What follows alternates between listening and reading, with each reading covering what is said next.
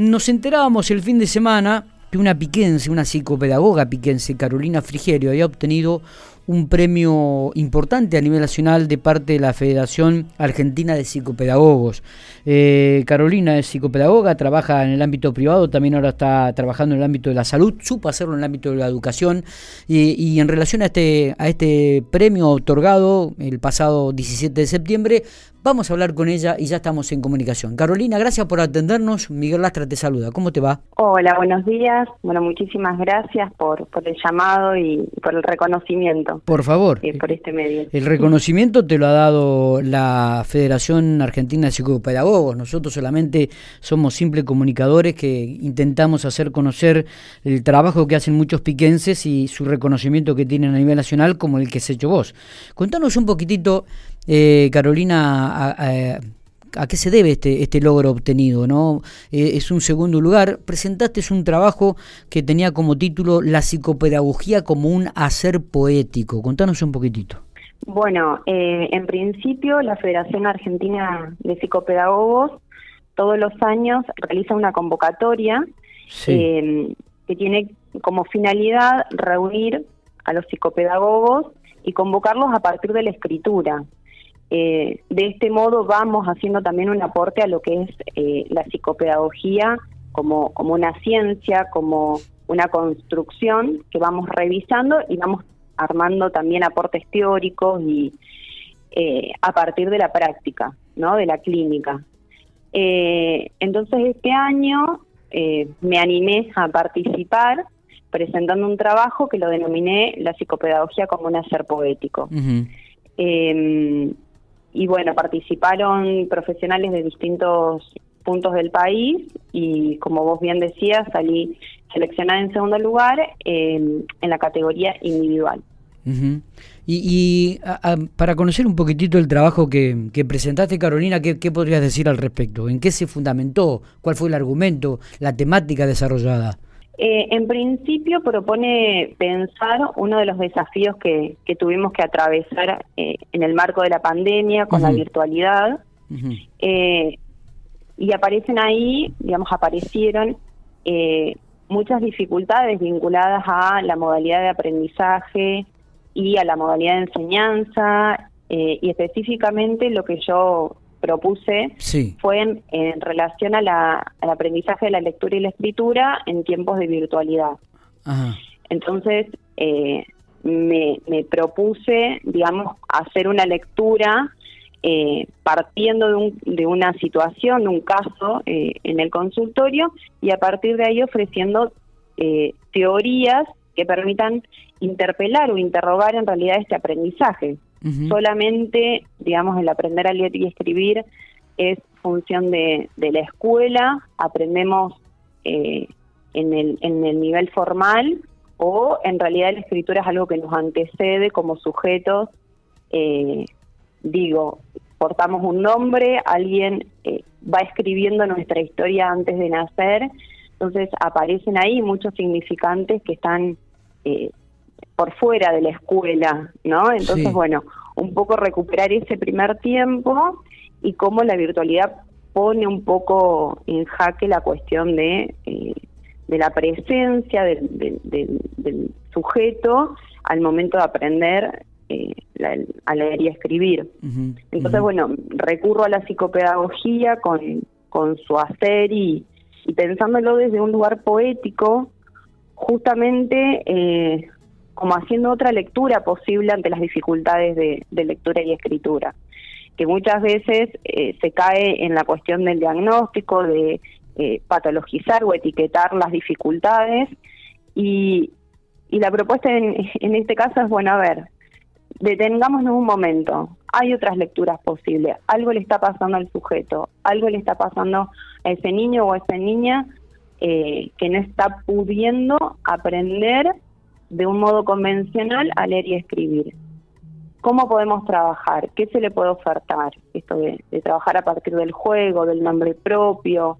Eh, bueno, y, por eso la lectura es poética, digamos. Está bien, digo, pregunto Carolina, ¿y esto eh, habitualmente se da con frecuencia en el ámbito educativo? eh, en relación a las dificultades de la lectura y escritura. Sí. Sí, eh, y bueno, como decía antes, esto de, la virtualidad puso en jaque la cuestión de cómo enseñamos a leer y escribir cuando el docente no está al lado pudiendo acompañar a ese estudiante, eh, porque digo, insisto, para poder aprender necesitamos de, un cuerpo, de alguien que nos acompañe, que nos sostenga, que nos mire, que nos indique. Sí. Y, con la virtualidad, bueno, esa presencia corporal eh, física, digamos, eh, quedó limitada. Entonces hubo que inventar, ficcionar otros modos de recrear esa presencia. Sí, donde los padres fueron quizás el primer sostén de eso, ¿no? Como habitualmente eh, en esta época de pandemia. Eh, prácticamente el papá o la mamá tuvo que sentarse con ellos y comenzarle a, enseñar. Fueron, como se, habitualmente se decía, el, primer docente, ¿no? Sí, exacto. Bueno, eso fue otro de los desafíos, digamos. Eh, la salida a la digamos por fuera de la casa esto que empiezan los niños a salir del hogar y descubren otro lugar tercero como es la escuela también se vio eh, limitado. Entonces, de alguna manera, este escenario, escuela-casa, quedó unificado en un mismo territorio y bueno, eso también trajo eh, desafíos y complejidades que hubo que trabajar caso a caso, eh, digamos, puntualmente. Correcto, Carolina. Y ante estos desafíos y ante estas complejidades, ¿no? ¿Cuál es la salida? ¿Cuáles son aquellas soluciones? ¿Qué es lo que, que, si, si, que se puede saber, aquellos aportes como para, encontrarle una salida a esta temática? Y en principio, eh, bueno, desde, desde mi punto profesional, digamos, eh, es seguir, digamos, la, la situación particular de cada uno, porque no no todos aprenden de la misma manera, no se puede eh, como dar sugerencias generales porque justamente es recuperar la subjetividad y el modo de aprendizaje de cada uno.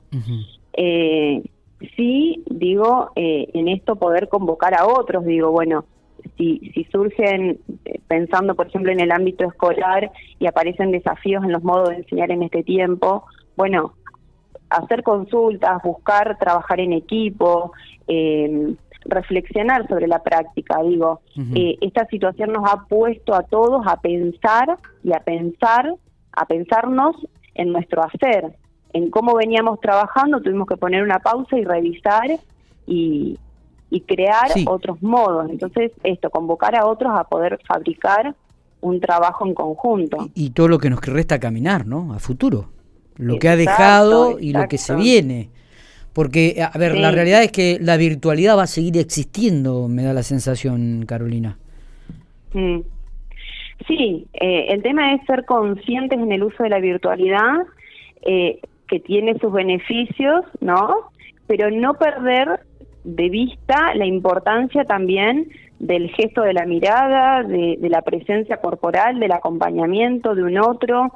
Eh, digo, la virtualidad sabemos que llegó para quedarse, el tema es ser conscientes en el modo de uso y en el tiempo que se dispone. Digo, eh, insisto con lo poético porque porque implica un lenguaje, ¿no? Una palabra. Que lo virtual, que la virtualidad no apague ni obture eh, el encuentro amoroso con otros, eh, que nos permita hacer lazo, que nos permita estar en contacto con otros. La relación con el par, la relación con el par o la relación con, con el docente, eso es eh, no, no, se puede, no se puede cambiar. No se puede sustituir. No se puede sustituir, exactamente, exactamente. Y, yo creo que eso sí lo ha sentido muchísimo y las familias lo han vivido también. Carolina, no sé si tenemos algo más para agregar, este realmente ha sido muy, muy, muy clara y bueno, te felicitamos por este segundo premio que has tenido a nivel nacional, ¿no? Con, con esta presentación, este trabajo que has desarrollado arrancaste con un trabajo de campo con un chico, una consulta privada y evidentemente mm, la gente o aquellos este, psicopedagogos, la federación lo ha visto como algo nacional, ¿no? como un denominador común que le ocurre en muchos casos y en, muchas, y en muchos lugares. Bueno, no, simplemente agradecer, digamos, a la Federación Argentina de Psicopedagogos por, por, la, por el reconocimiento, por la premiación, al Colegio de Psicopedagogos de La Pampa, a César Feito, que es el presidente del colegio, eh, y bueno, mi familia y, y a mis colegas que también me han acompañado, digo, porque el objetivo final de esta federación, de esta convocatoria es eh, que la psicopedagogía se pueda visibilizar, que podamos escribir eh, y que sea esto, ¿no? También eh, compartirlo con la sociedad, que es el, fin más importante. Así que agradecida completamente. Y cuando, tengo la última pregunta antes de, digo, cuando te, te reunís con otros psicopedagogos de otros, de otros lugares, ¿no? De otros niveles del país, Em, ¿La problemática sí, es, es, es, la misma o, depende de cada una de las regiones, Carolina? Eh, ¿Y piensan a futuro cómo va a ser la educación, el, el, tratamiento que se le va a dar a los chicos, las modificaciones que tiene que haber en el ámbito educativo? ¿Analizan esto? ¿A qué conclusión llegan? Y eh, sí, digamos, la problemática es, hay un denominador común, que son estos desafíos que venimos hablando, y como te digo, es una respuesta que se va fabricando en el andar. No podemos hacer generalidades porque depende, sí, de cada, incluso de cada escuela, ni siquiera de cada región, no, de cada escuela a nivel eh, provincial, local y demás, porque cada escuela tiene sus recursos, hay un docente que es que, tiene también una modalidad de enseñanza que es particular en cada escuela. Digo, hay una infinidad de factores que influyen y no se pueden eh, generalizar soluciones. Sí, me parece importante que el gesto de la pregunta esté presente, esto de decir, bueno, eh, qué preguntas van surgiendo en relación a la enseñanza, qué preguntas nos surgen en, en cómo encarar las consecuencias que ha traído este, este esta pandemia. Digo, la revisión constante de la práctica, eso sí, digamos, lo tenemos que tener presente a nivel general, a nivel nacional. Está, eh, para poder fabricar posibles respuestas. Carolina, gracias por estos minutos, como siempre. Felicitaciones, ¿eh? Bueno, millones de gracias a ustedes, un placer. Un placer.